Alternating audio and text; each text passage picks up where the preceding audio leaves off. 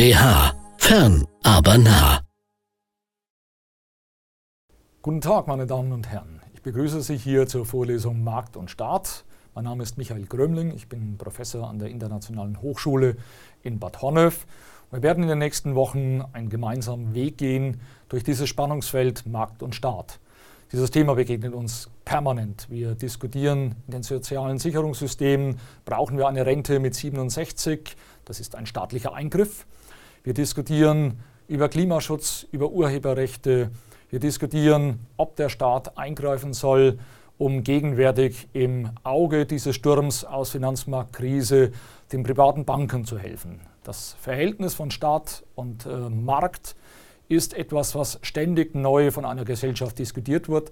Es gibt dazu auch keinen abschließenden Befund, wie uns ein Blick in die Geschichte zeigen wird. Aber zunächst, was möchte ich mit Ihnen in dieser ersten Vorlesung dieses äh, Zykluses über Markt und Staat diskutieren? Ich würde mit Ihnen gerne äh, definieren, was versteht man unter einem Wirtschaftssystem, was ist eine Wirtschaftsordnung, was ist das sogenannte Koordinations- und Allokationsproblem und nicht zuletzt, welche Vorschläge gibt es, um diese Koordinationsprobleme zu ordnen.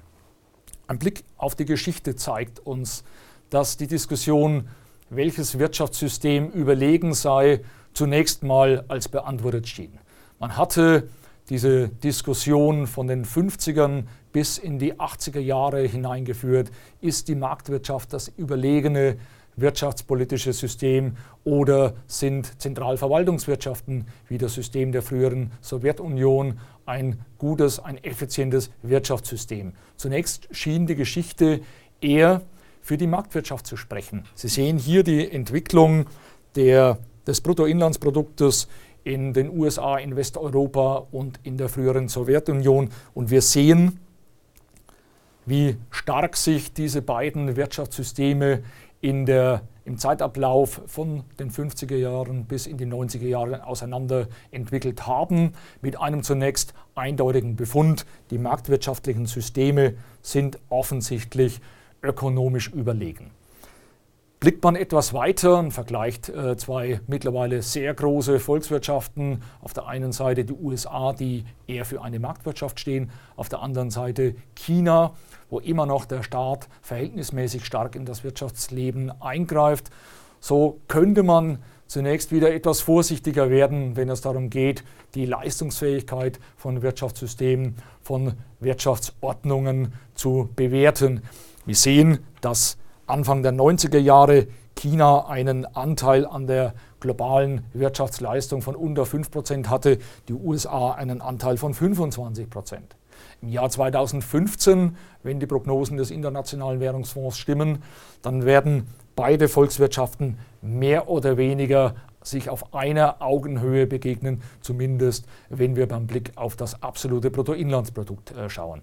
Sie sehen also mit diesen Befunden die Diskussion, wo ist die beste Kombination von Markt und Staat, ist eine für Volkswirte, für Staatswissenschaftler, für Politwissenschaftler nach wie vor spannende und offene Frage und die wird im Mittelpunkt der nun anstehenden Vorlesung stehen. Beginnen wir zunächst mit einigen Definitionen, mit der Definition, was ist ein Wirtschaftssystem und was ist eine Wirtschaftsordnung. Ein System oder in unserem Fall ein Wirtschaftssystem besteht zum einen aus den Wirtschaftssubjekten und zum anderen aus den Beziehungen. Wirtschaftssubjekte oder Wirtschaftsakteure, das sind beispielsweise die privaten Haushalte, das sind die Unternehmen oder das ist der Staat.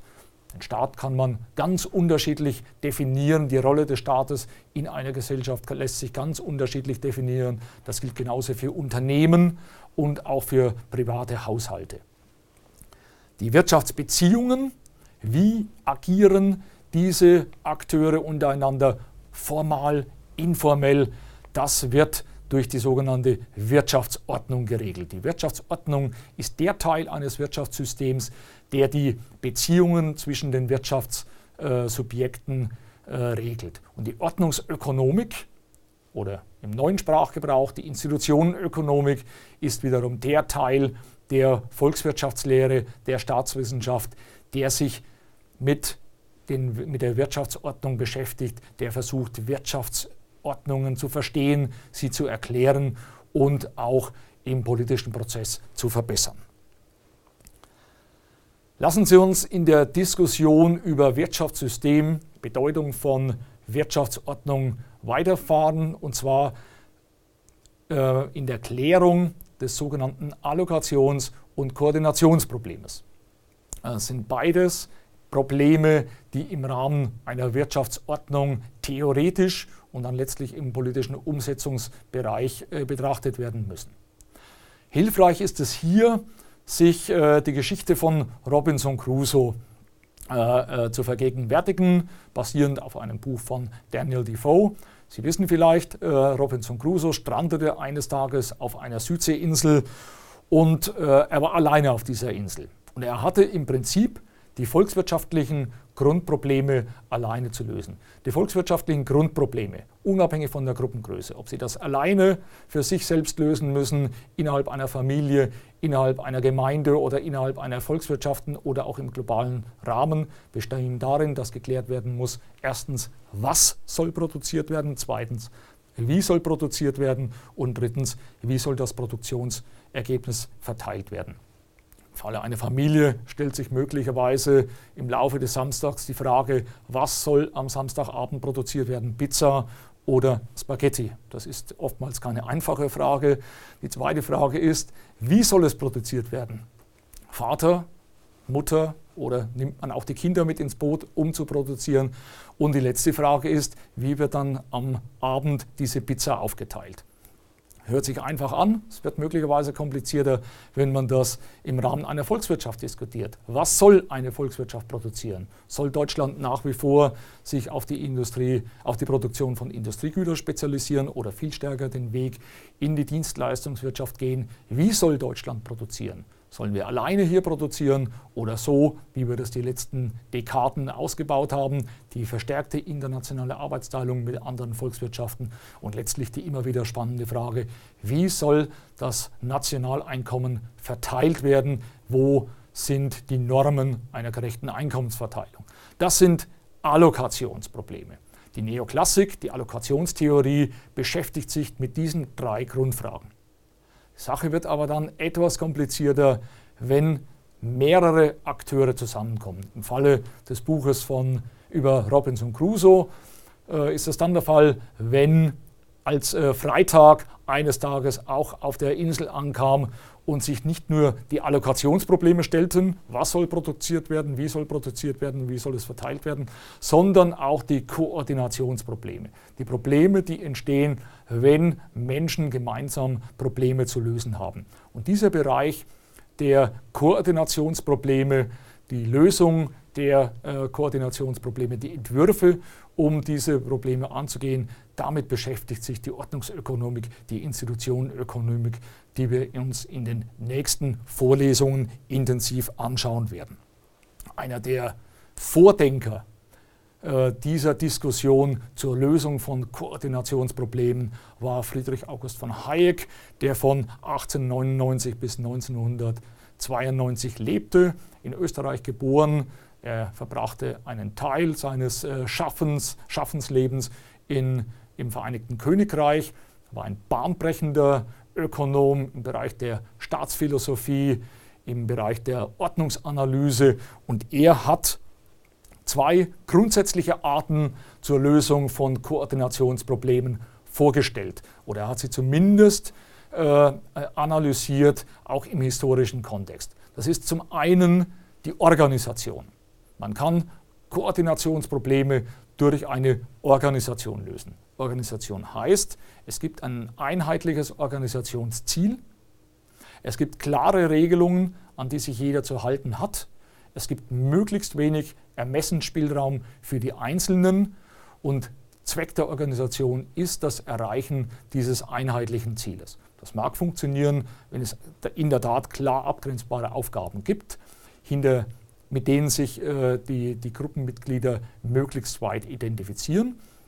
Es wird allerdings etwas komplizierter oder der Erfolg von Organisationen schwindet mit einer zunehmenden Komplexität der Fragen und er schwindet auch mit einer zunehmenden Gruppengröße.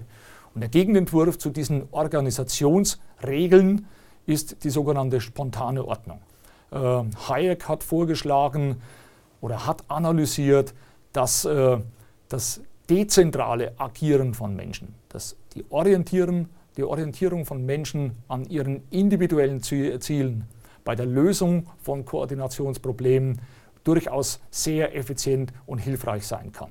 Die spontane Ordnung gibt keine konkreten Einzellösungen, keine konkreten einzelnen Regeln vor. Sie bietet abstrakte Regeln, innerhalb deren sich Menschen äh, orientier zu orientieren haben.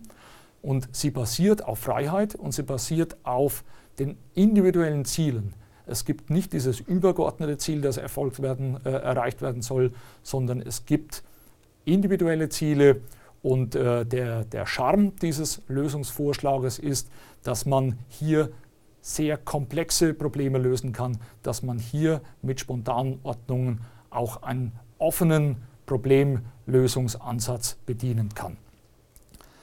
Meine Damen und Herren, wir werden diese Lösungsvorschläge, spontane Ordnung auf der einen Seite, Organisation auf der anderen Seite, in diesem gesamten Vorlesungszyklus Markt und Staat immer wieder kennenlernen. Lassen Sie mich am Ende zusammenfassen, was wir im, in der ersten Vorlesung Markt und Staat äh, bewältigt haben. Wir haben uns zunächst äh, die Definition Wirtschaftssystem, Wirtschaftsordnung angeschaut, haben hier kennengelernt, ein Wirtschaftssystem besteht aus den einzelnen Wirtschaftsakteuren und deren Beziehungen, die wiederum durch die Wirtschaftsordnung gelöst werden. Wir haben uns die drei Grundprobleme einer jeder Gesellschaft angeschaut, was soll produziert werden, wie soll produziert werden und wie soll es am Ende des Tages verteilt werden. Das geht mit Allokations- und Koordinationsproblemen einher. Und wir haben, basierend auf den Arbeiten von Friedrich August von Hayek, zwei grundsätzliche Ordnungssysteme kennengelernt. Die Organisation auf der einen Seite und die spontane Ordnung auf der anderen Seite. Ich bedanke mich für Ihre Aufmerksamkeit und freue mich auf unsere nächste Begegnung. Schönen Tag.